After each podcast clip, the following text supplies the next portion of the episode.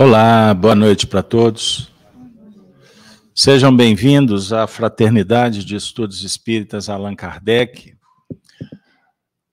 Terça-feira, com muita alegria, nós nos reunimos para a Terapêutica do Bem. Hoje, dia 22 de agosto de 2023, vamos iniciar a atividade da noite, fazendo a oração, nos preparando criando aquela ambiência terapêutica que favoreça ao bem-estar, a harmonia. Vamos cuidar da alma nesse momento. Convido vocês para nos acompanhar. Vamos fazer a oração para iniciar os procedimentos de hoje, da noite. Convido-os Vamos juntos receber um passaporte, vamos lembrar de Jesus viajando no seu tempo e, naturalmente, suplicando que Ele esteja conosco nos dias atuais. Jesus nos ensinou a oração que marca a história do cristianismo, referência para os nossos corações no diálogo com com Deus, com o próximo, consigo mesmo. Então vamos relembrar daqueles momentos marcantes da nossa trajetória, aqueles momentos quando crianças, nossos pais nos ensinaram a orar, e agradecidos vamos dizer juntos, em espírito. Pai nosso que estais nos céus, santificado seja o vosso nome. Venha a nós o vosso reino. Seja feita, Senhor, a vossa vontade aqui na terra como nos céus. O pão nosso de cada dia, conceda-nos, Senhor. O pão do corpo, do espírito, nos favoreça nesse instante de muitas carências. Senhor, perdoai as nossas ofensas, os nossos erros, na proporção que aprendemos a perdoar aqueles que porventura erraram, passaram do limite, cometeram seus equívocos. Não nos deixes cairmos em tentações, as influências negativas, o orgulho, o egoísmo, a vaidade. Não nos deixe, Senhor, entregues à própria sorte. Livra-nos do mal, pois o vosso é o reino, o poder e a glória para sempre. Pedimos aos benfeitores que coordenam a nossa casa, que nesse momento abençoe a todos os lares aqui representados, os nossos irmãos que acompanham de suas casas, com parentes doentes, com dificuldades das mais diversas.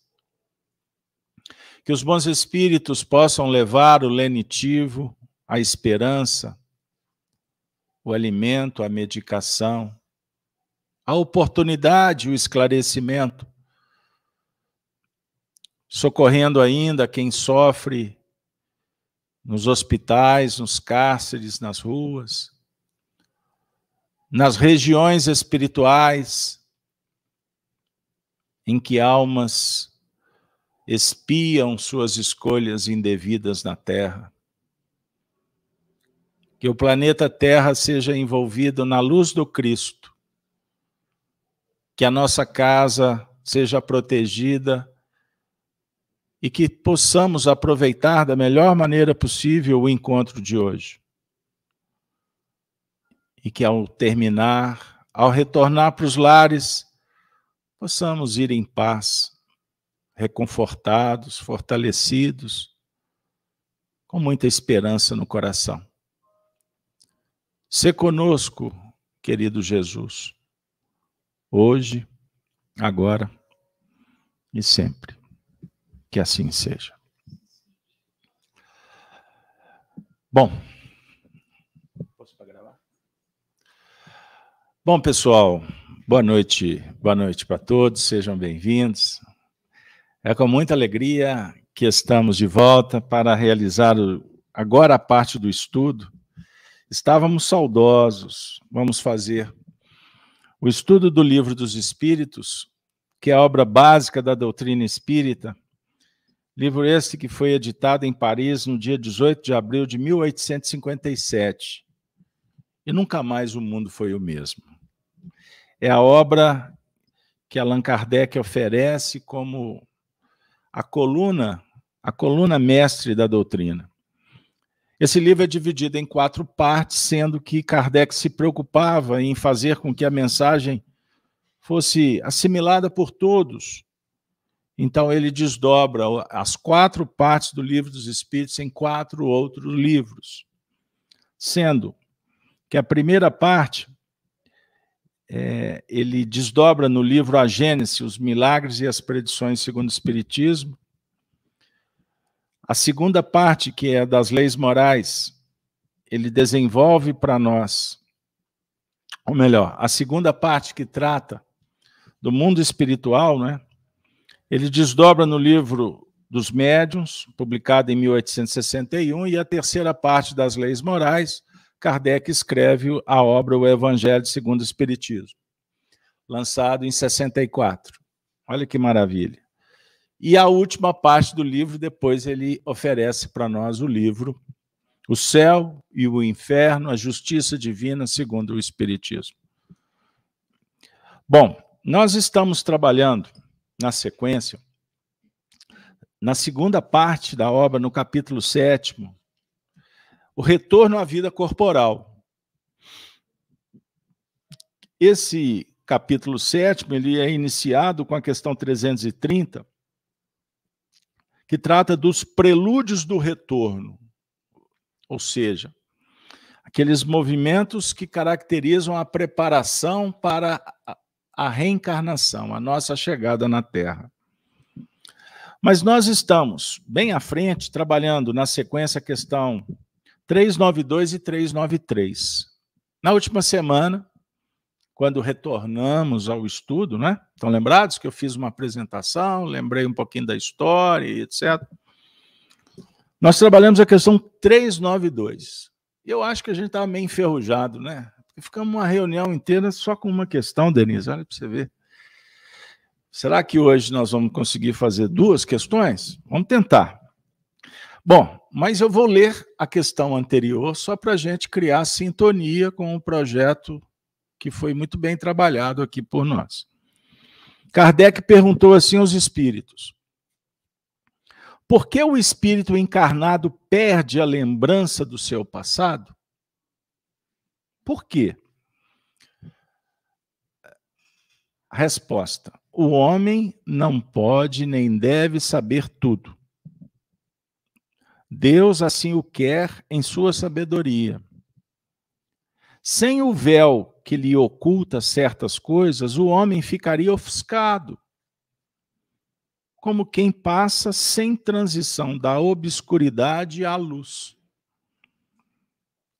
pelo esquecimento do passado, ele é mais senhor de si.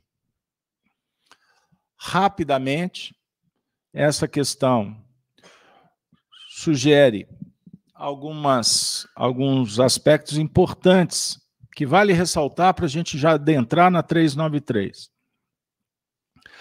Muito interessante, o homem não deve ou não pode nem deve saber tudo. Filosofia extraordinária, né? E os homens na Terra querem saber tudo, para poder tudo. Porque o saber pressupõe poder, né? pois é. Aí começa a complicar, porque a gente já entra no sendal da imperfeição, do orgulho, da vaidade e do egoísmo. Porque a partir do momento que eu quero poder, a tendência é laborar nas faixas egóicas do interesse pessoal. Então, toda a escola filosófica e o espiritismo se fundamenta assim. A gente tem que pensar na matrícula a partir das virtudes como da humildade do reconhecimento da força divina. Então, estamos aqui para estudar as leis da natureza, que foram criadas por Deus. Portanto, nunca, nunca teremos o poder supremo. Não é possível competir, porque somos finitos, somos limitados. Se a gente for pensar bem, quando eu entro numa sala de aula interessado em aprender, naturalmente, eu vou me posicionar como alguém que, que necessita da paciência de um educador, da competência, de um conteúdo que possa ajudar, não é isso? E reconhecer que eu não vou saber tudo. Eu terei oportunidade de beber das fontes, vou perpassar várias faixas do conhecimento. Mas se eu arvorar de querer saber tudo e poder tudo, já complica tudo. Ser prático. Falei para minha filha: você vai fazer o Enem? A NEM. Primeira coisa, você não vai pensar no resultado. Isso é básico. Você vai fazer uma prova já pensando no resultado? Você já perdeu o foco. Você já está entrando no território da má administração dos sentimentos, das emoções. Você quer saber o resultado já? Você tem um caminho a percorrer. E se você estudou, você preparou, você vai resolvendo as questões dentro do que for possível. E se não deu, não deu. Faz de novo, até que você aprenda. Seu pai não está aqui para exigir resultado. Agora, como seu pai, eu fico no seu pé para que você estude, que você seja responsável, embora isso é só metafórico, porque eu não preciso ficar no pé, não, porque é responsável, graças a Deus. Mas eu não vou deixar de falar, né, Marcão? Vou perder a postura de. Não, é. Ah, é, desculpa, tá, gente? Eu esqueço. Eu sou da era dos analógicos. Eu sou dos antigos. Mas não vou mudar, não. Porque o papel do pai é acompanhar, estar tá presente e oferecer o que ele pode. Ele tem que ser presente, certo? Porque eu, como aluno, preciso de um professor presente. Compreenderam? Agora, eu não posso saber tudo, mas eu quero aprender mais. E no caso, a pergunta é sobre lembrança do passado. Me importa saber o passado? Todos nós temos um, um tchanzinho de curiosidade, né? Ah, se eu puder, imaginou se eu soubesse? Mas os Espíritos estão nos dizendo que o véu do esquecimento é importante.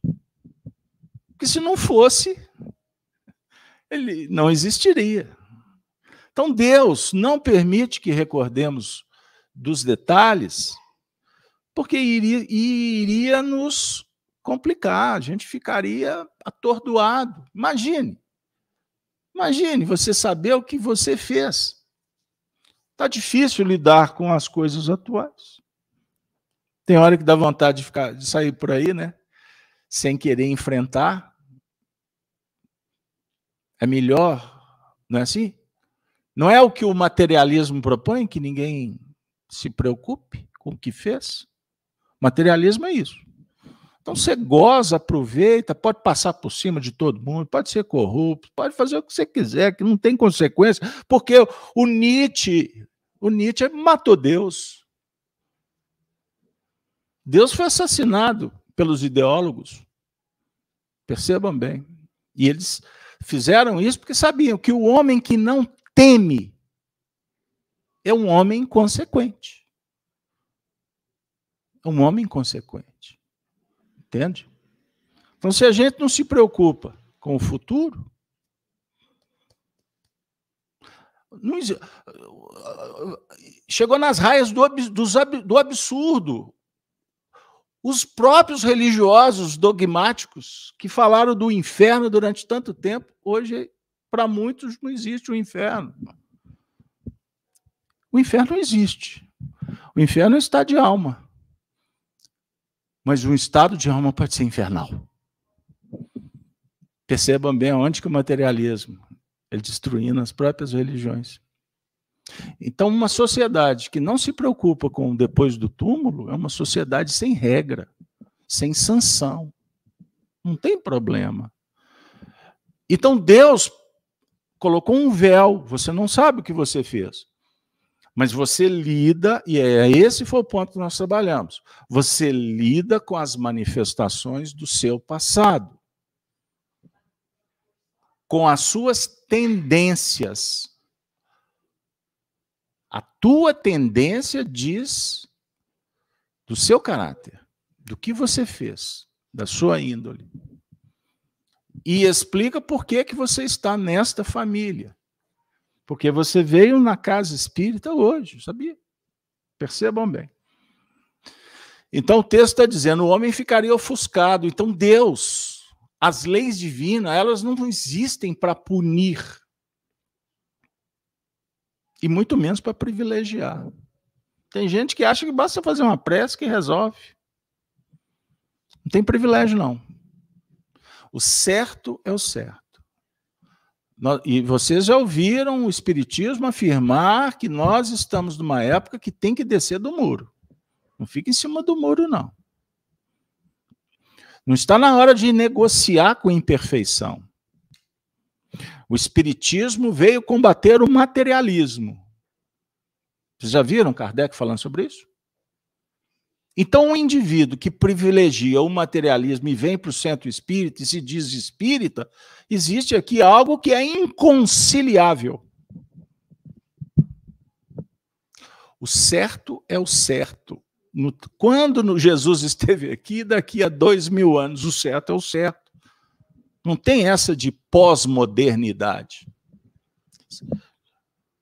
Então, o passado é esquecido, entre aspas. Você não sabe o que você fez, mas você tem que lidar com as manifestações que brotam da sua intimidade. Você lida com a sua família, com as pressões, tudo que está em torno de nós é um diálogo com o nosso passado. Percebam bem. Desculpem, mas eu tenho que fazer essas conexões para que as pessoas possam entender o porquê que nós estamos trabalhando a partir de agora com a questão 393, que eu vou ler. Bruno. 393. Como pode o homem ser responsável por atos e resgatar faltas de que não se lembra? Olha que pergunta. Como pode ser responsável se você não se lembra? Eu sou apaixonado com Kardec, porque, porque o Kardec pergunta e os espíritos respondem. Eu não sei se eu sou mais fã do Kardec ou dos espíritos, porque é um show.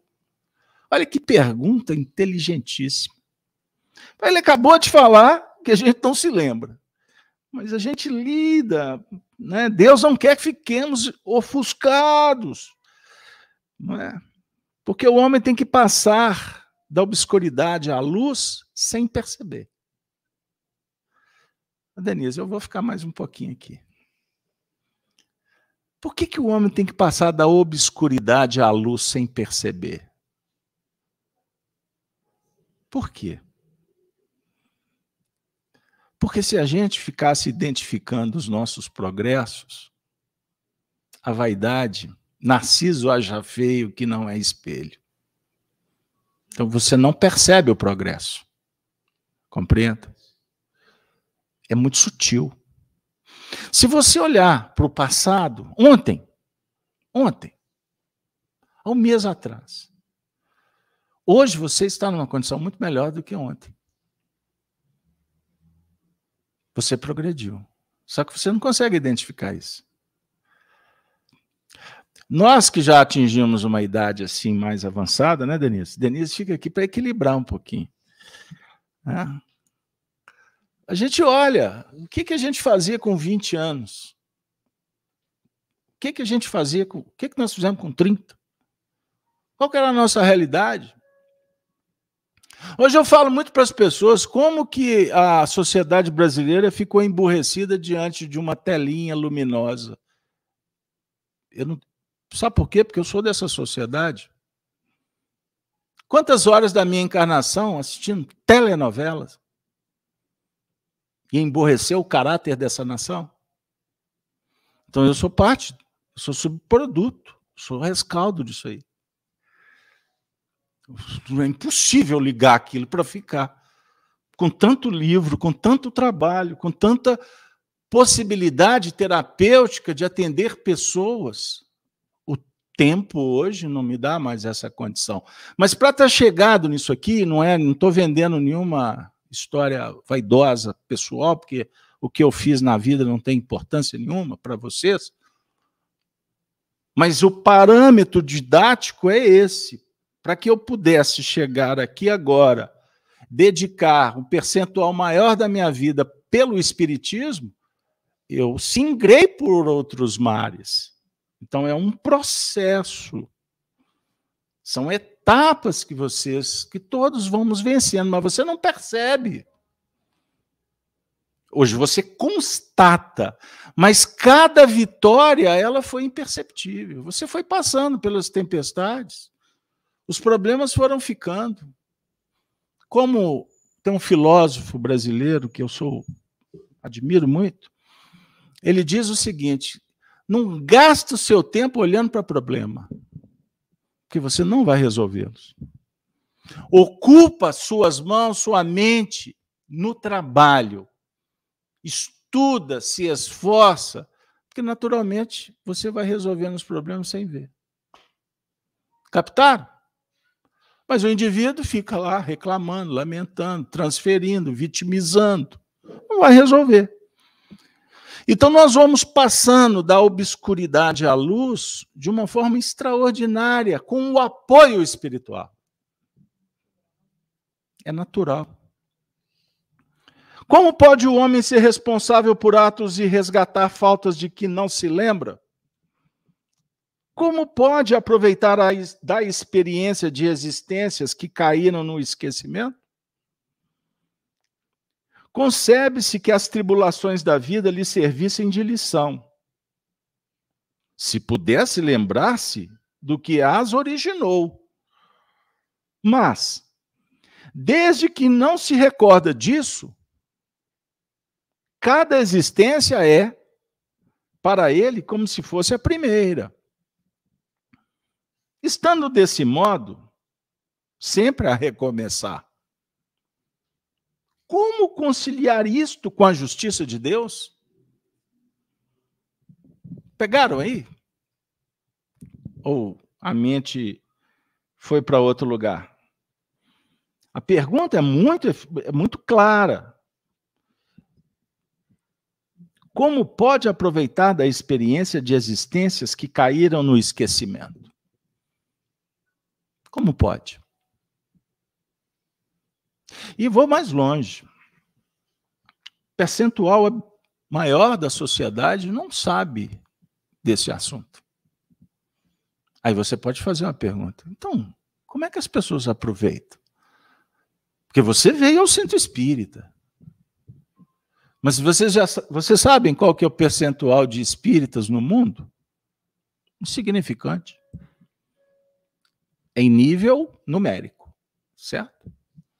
Vocês pensam aí uma população de 8 bi. Quantos espíritas tem no mundo? Então, então isso nos chama a atenção. Primeiro, que essa pergunta é solene, a explicação é muito clara,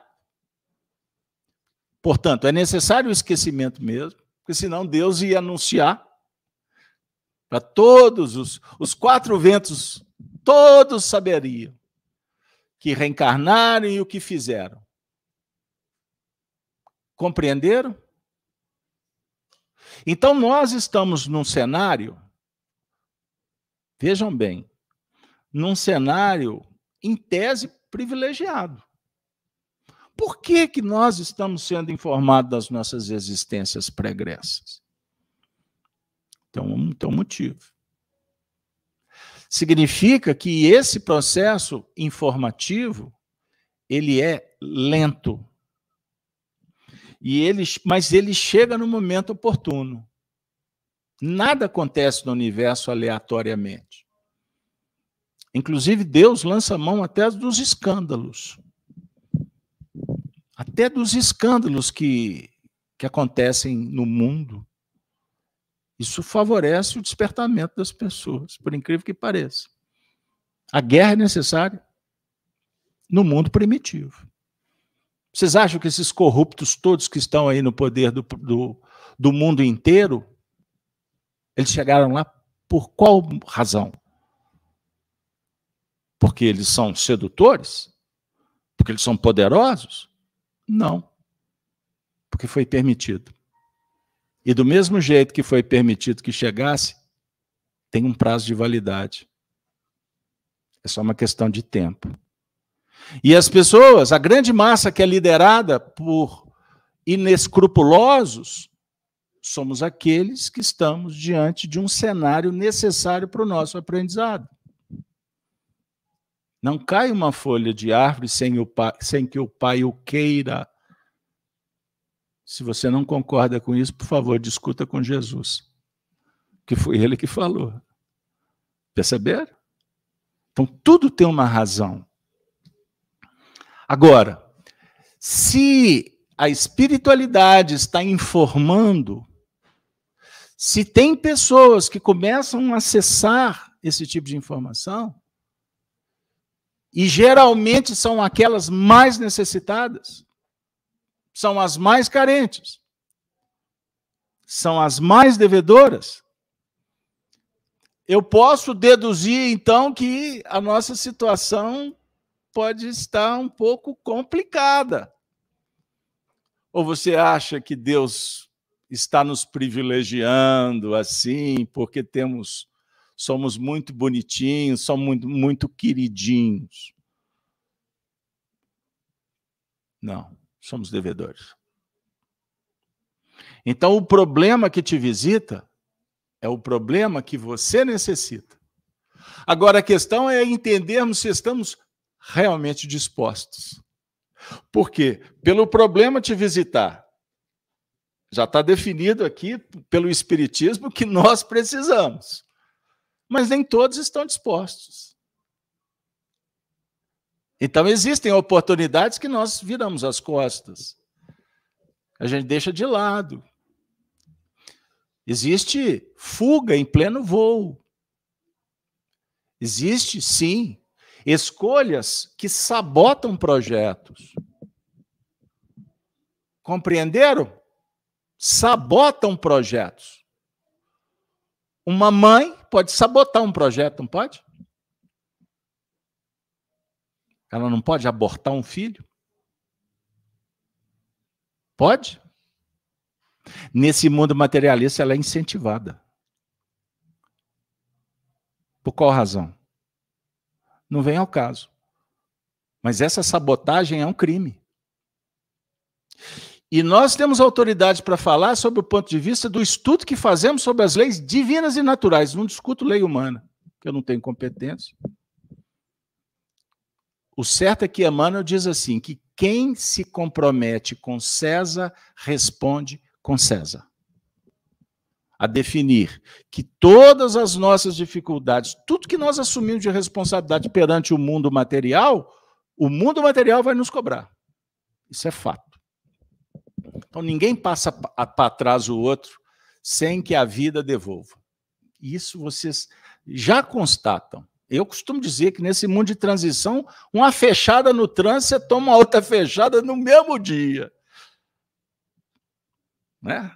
castigo vem a galope.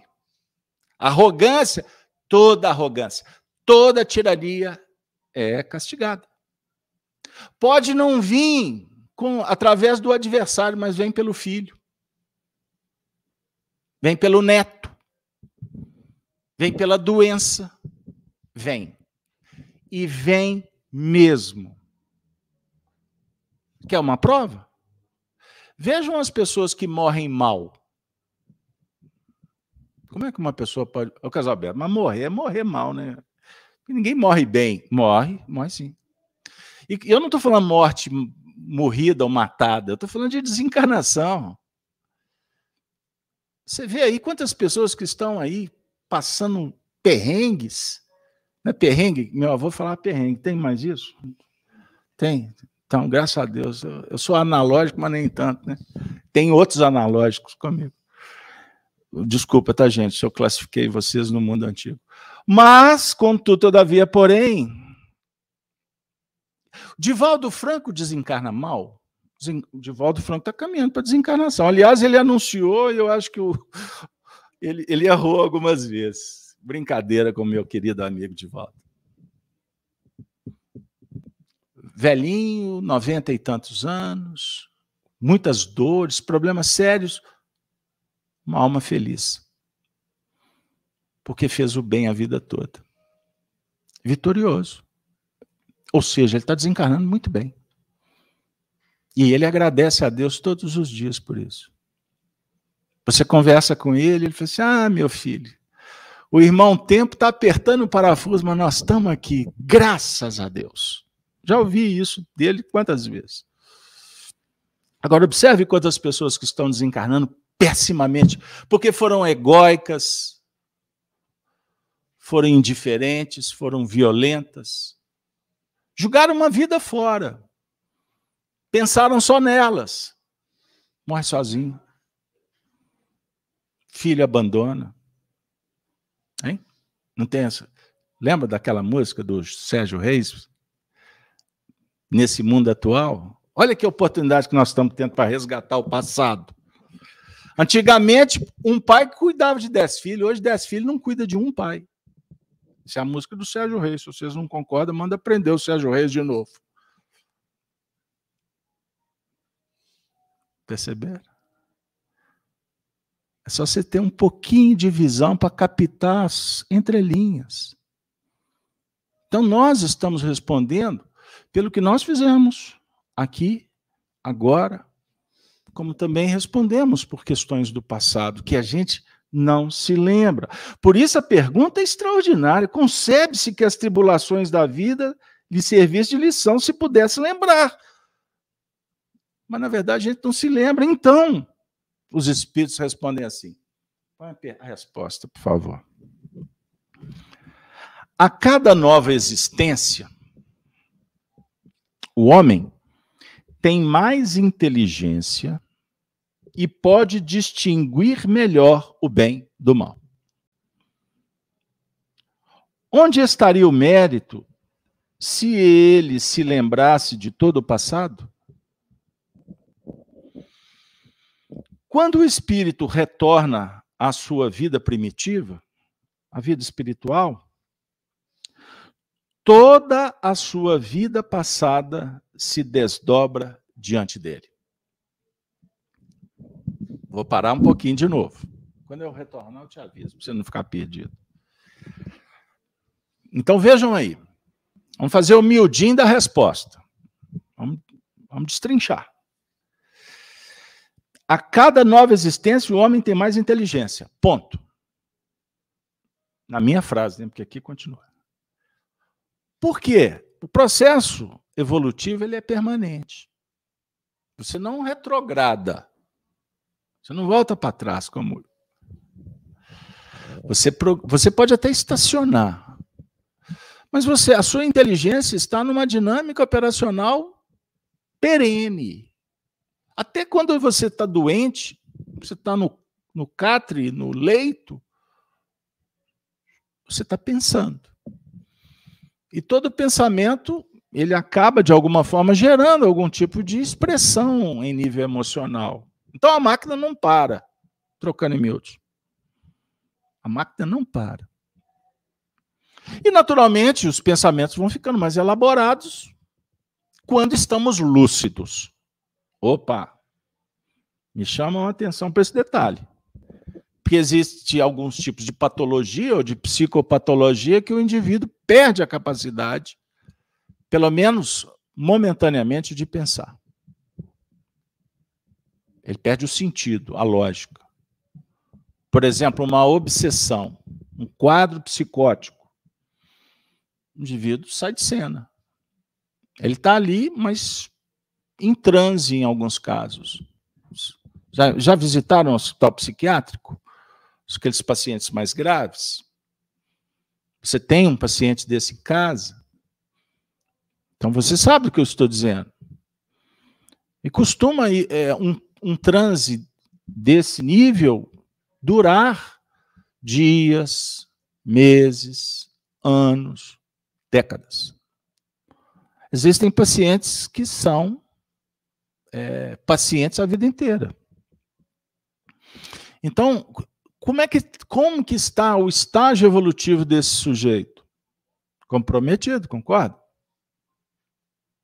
Tem dificuldade de expressão, comportamentos, enfim. E em alguns casos eles são é, eles são instrumentos de entidades espirituais perversas. Perversas. Por favor, Ivone. Perversas. Que chegam a su sugam as energias. São vampiros. Existem quadros que são gravíssimos. Se vocês lerem as obras de André Luiz através do Chico Xavier, vocês vão ter exemplos assim muito complexos. Em alguns casos, os espíritos não podem intervir. Como se você tem ali um vampiro, um hóspede e um hospedeiro. Não deve não deve ocorrer uma ruptura, porque senão o encarnado desencarna. Então, é um processo obsessivo de longo prazo até a desencarnação. Então, esse indivíduo está com a inteligência, com a sensibilidade, com o raciocínio totalmente comprometido. Compreenderam o que eu estou dizendo? E em alguns casos, Ana, isso procede, é, é, isso permanece pós-túmulo. Processos psiquiátricos se estendem além túmulo. Então, isso nos chama atenção quanto à nossa responsabilidade para cuidar dos assuntos. Resolva os problemas enquanto é tempo. Por que adiar? Nós podemos estar piorando o processo. De, enquanto você pode, é melhor do que depois perder a rédea. É melhor antes do que depois for ser proibido. Perceberam o que eu quero dizer? Aí nós vamos entender por que alguns quadros reencarnatórios tidos como expiatórios de crianças que sofrem nos constrangendo, né?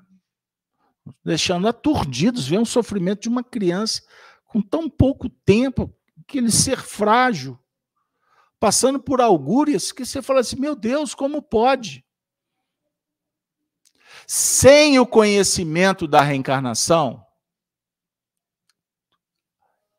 a gente não tem respostas. Por que uma criança fica cega ou reencarna surda, hemiplégica? A hidrocefalia e tantas doenças, não é? com vidas assim tão curtas, né? tão breves. Então o materialismo vai falar para abortar?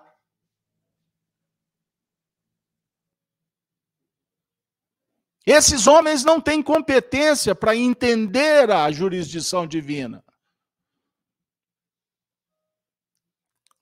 Isso não acontece por acaso. Como que é a reencarnação de um tirano? Imagina um indivíduo que sobe no poder, mente persegue, usa de violência, corrompe, ele deita a cabeça no travesseiro? Deita. Como é que funciona? Ninguém pode julgar. Mas o certo é que se você pratica o mal para contra para você, contra você mesmo, você já paga um preço alto. Quando você comete um crime com o outro, você está ampliando o problema. Quando o indivíduo corrompe, desestrutura uma família inteira, o preço é muito mais alto. É uma questão de multiplicação, né? Agora imagine. Imagine o que que é os tiranos da história viveram no além-túmulo.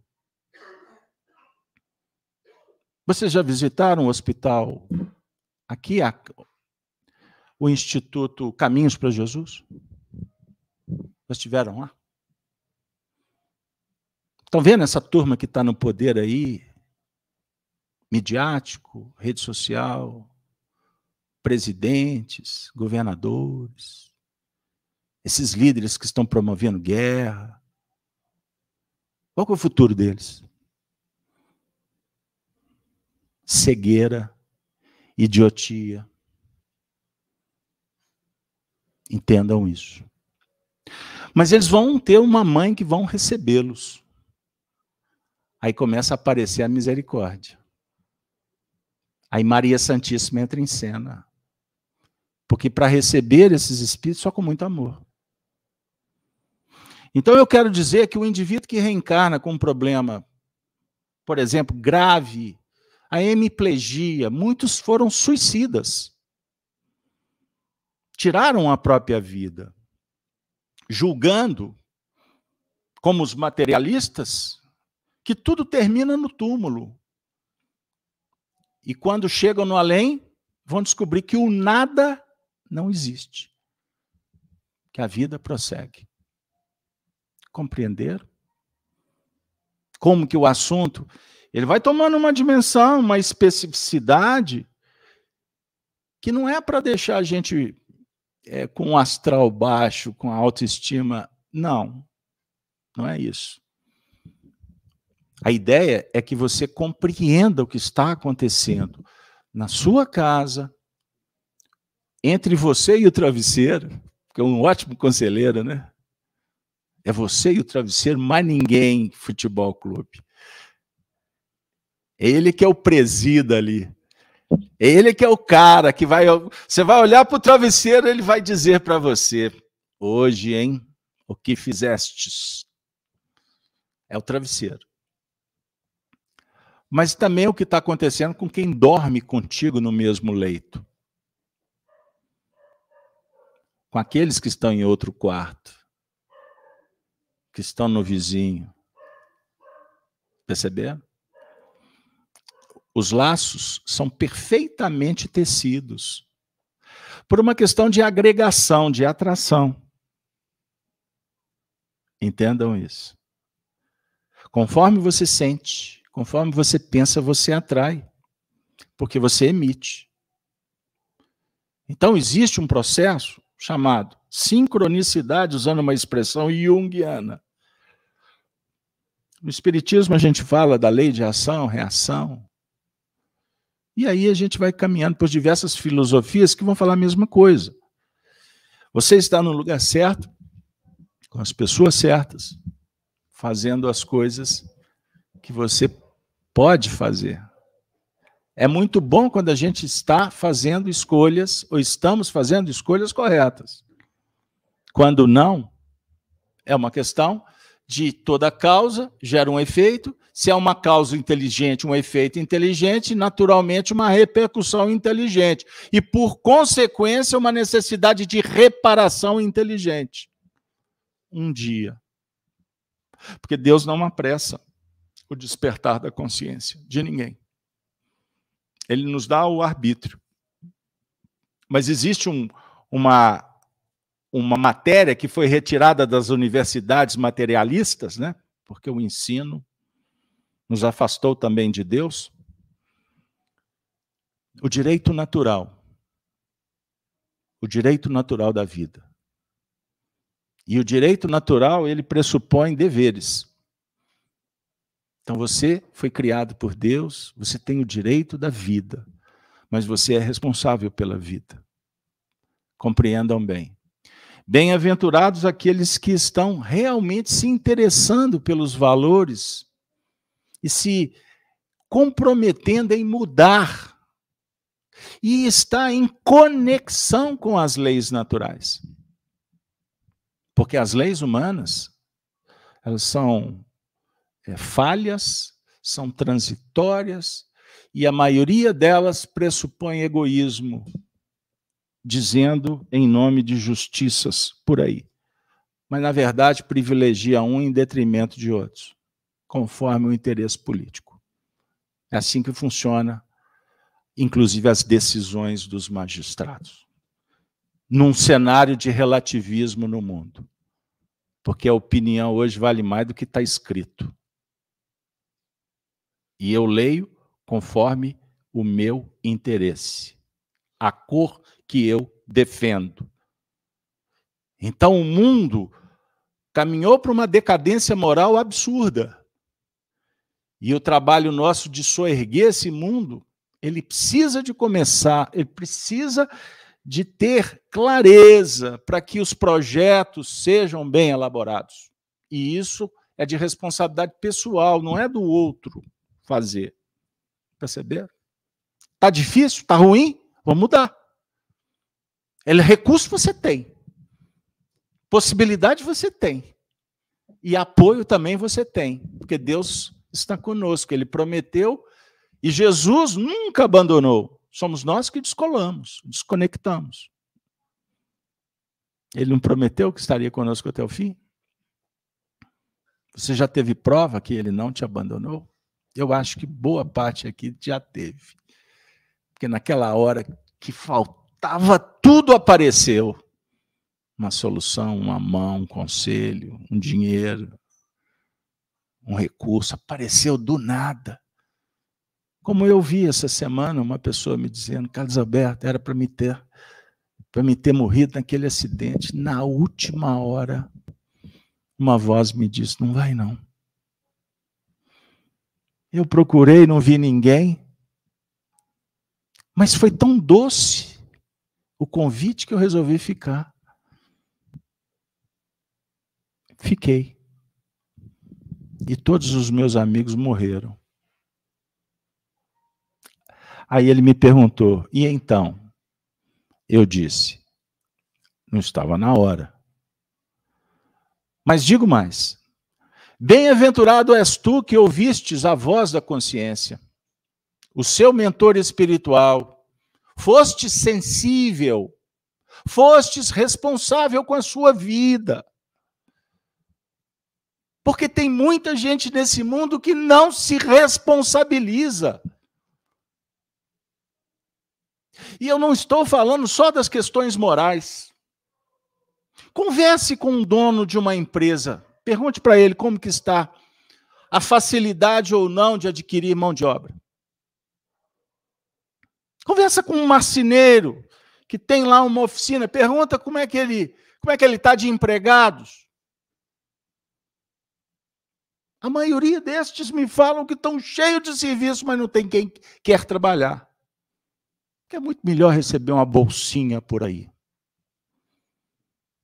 Ficar atrás do iPad os jovens, como que eles estão sendo preparados para enfrentar o mundo nessa superficialidade, nessa falta de devoção, de comprometimento com a força do trabalho, com a dignidade?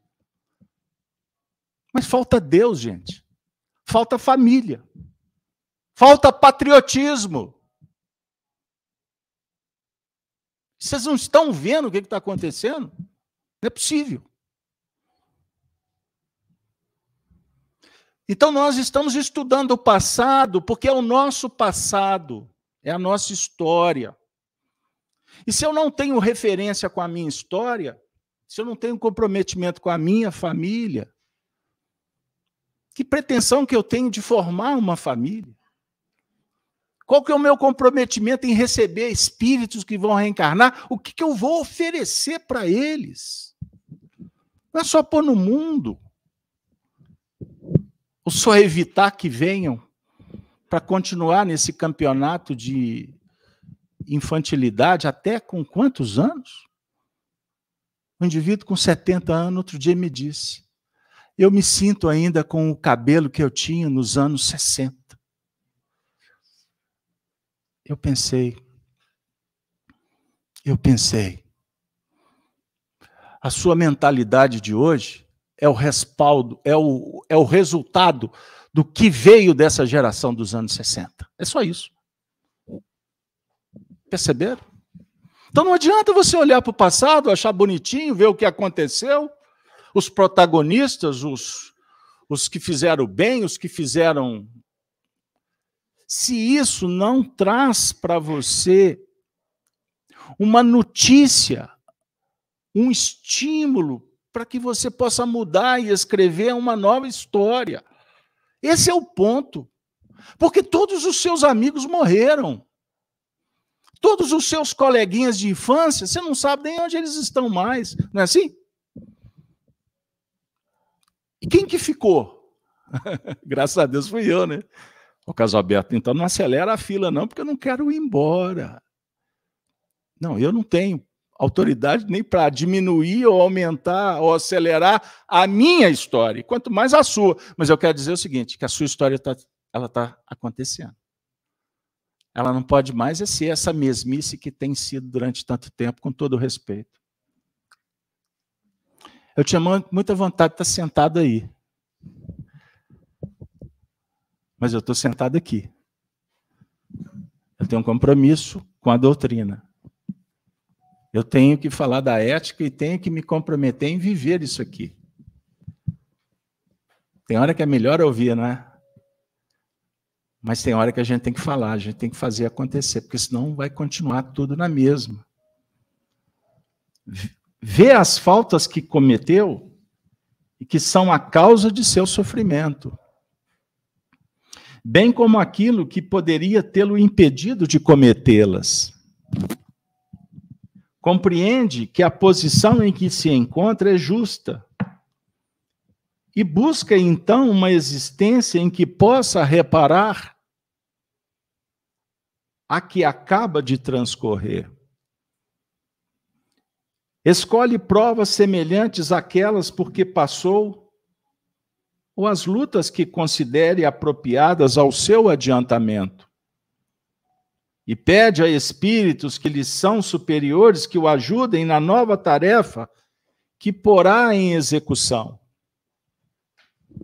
porque sabe que o Espírito que lhe será dado por guia nessa nova existência procurará levá-lo a reparar as suas faltas, dando-lhe uma espécie de intuição das que ele cometeu.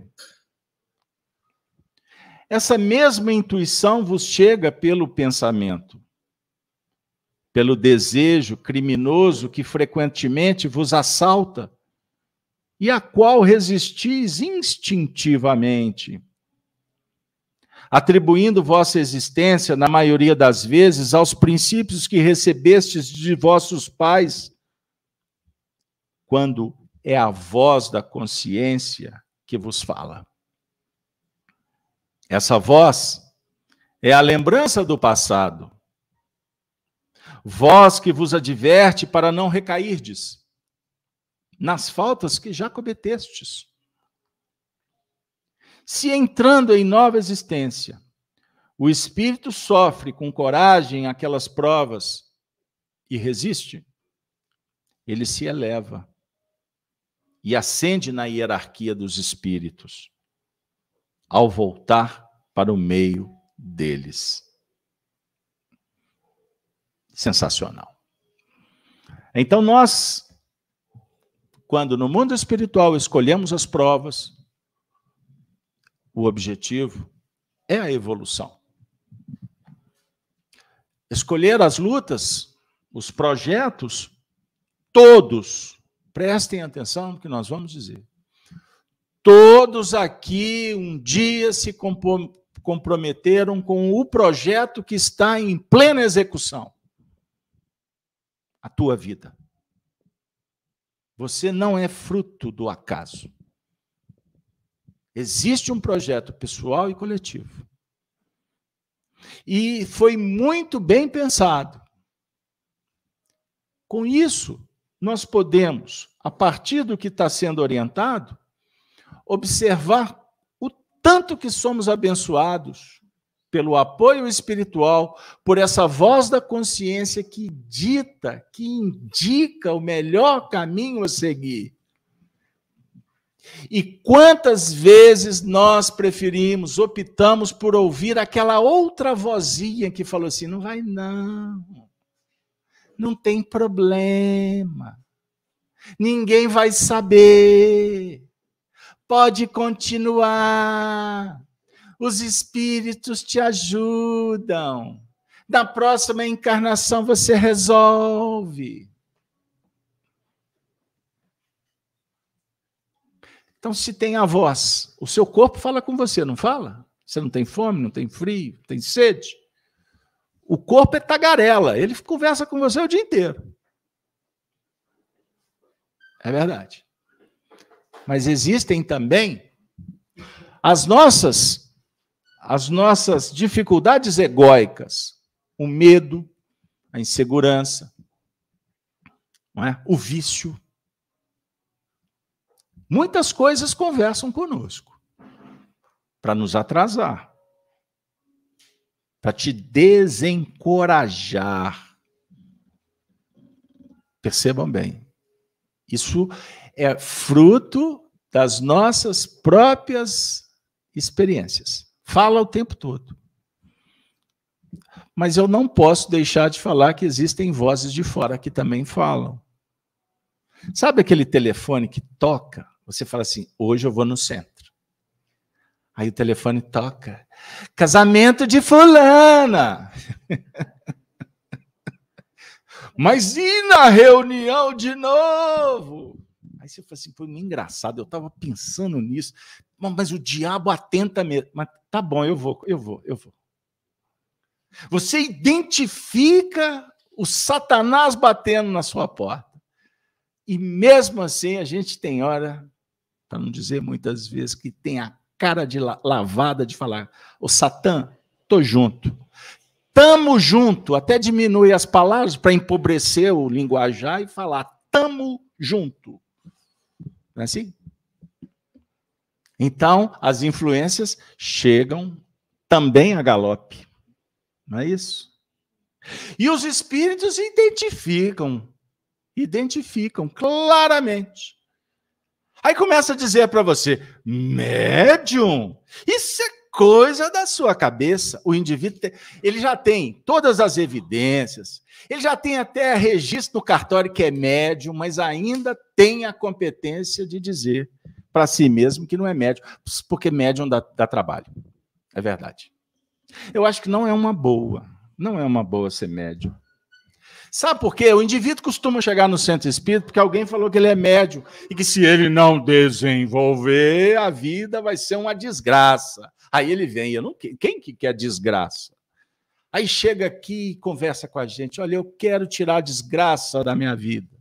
Aí a gente costuma perguntar, e, mas o que está acontecendo? Me falaram que eu sou médium, aí eu penso, aí que está a desgraça. E ele quer ficar livre da desgraça. E, na verdade, é a mediunidade que vai livrá-lo da desgraça, mas ele quer ficar livre da mediunidade, porque mediunidade dá trabalho. Você tem que estar disposto, não é assim?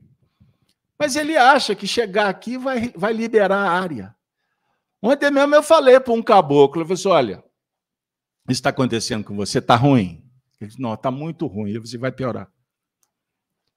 Mas você vai me desanimar, você vai piorar. Mas eu preciso de incentivo. Vai piorar. Mas desse jeito você está me desanimando. Às vezes eu. Mas que vai piorar, vai piorar. Aí ele fez o Carlos Alberto, fala sério. Eu estou falando sério. Carlos Alberto, estou precisando de uma palavra de carinho. Eu estou sendo carinhoso com você. Carlos Alberto, eu falei assim, olha, vamos fazer o seguinte, vamos encerrar a conversa por aqui. Sabe por quê? Eu estou aqui desde 1987. Quando eu cheguei, me disseram que a mediunidade era uma tarefa nobre, que iria exigir dignidade, responsabilidade, dedicação, sacrifício, mas que iria trazer amor para a minha vida. Eu queria o amor. E se o preço é tudo isso, está no pacote, então eu quero o amor. Então eu vou em busca do amor. E sabe o que aconteceu? Eu falei para ele. Com alguns meses de luta, o amor se agigantou. E eu nunca dei atenção para o que você está falando que é uma desgraça. Para o que você está falando que é difícil. Eu fui aprendendo que quanto mais difícil, mais gostoso é a vitória. Mais gostosa é a vitória. E hoje, caminhando aí um pouquinho no tempo, eu constatei que valeu a pena. E que se tivesse que fazer de novo, eu começaria até um pouco antes. Por quê? Assim a gente vai aprendendo. Assim a gente vai desenvolvendo o sentimento sagrado que dá função à vida. Percebam bem o que eu estou dizendo. Então temos a voz do anjo, do amigo espiritual que vai dizer: hoje tem reunião. Faça uma prece, minha filha. Olha, tá todo mundo falando para você não ir, vai trabalhar. Tá difícil. Olha, ruim assim, pior sem. Vai lá. Limpa a área. Cumpra a sua tarefa. Porque quando a gente cumpre o que nós nos propusemos a fazer, naturalmente nós estamos nos graduando para outras frentes. E daqui a pouco você passa pela tempestade, a tempestade acabou e você nem viu que ela acabou, porque você já está em outro projeto. É assim. Ah, mas ele morreu, minha vida acabou. Ele não morreu. Ele partiu para o lado de lá. Aí, muitos anos, a pessoa chega para a gente e fala assim: não é que ele não morreu mesmo. E hoje eu estou aqui feliz, consciente que eu vou encontrar com ele um dia. Eu estou dando um exemplo que acontece mais do que a gente imagina. Quantos casos nós tratamos de perda de ente querido que as pessoas entenderam que estava sendo uma grande oportunidade para trabalhar o amor em outros níveis e não naquele plano do apego, do interesse egóico. Porque é bom demais quando a gente está do lado de pessoas que a gente gosta. É muito ruim quando elas vão embora. Mas observe que quando elas vão é que a gente valoriza. Então eu vou dizer uma coisa que eu ouvi há muitos anos atrás, quando eu era muito criança, e hoje eu entendo o que me disseram. Filho só reconhece o valor do pai quando ele se torna pai. A gente valoriza as pessoas. Muitas vezes é quando a gente despede delas no velório. Ou quando a vida as retira do contexto da nossa vida. Não é assim? Por quê? Porque a gente não olha para frente. A gente não valoriza, de verdade. A gente não agradece, a gente só reclama. Nós sempre somos eternos, eternas vítimas. Não é isso. Não foi para isso que nós viemos.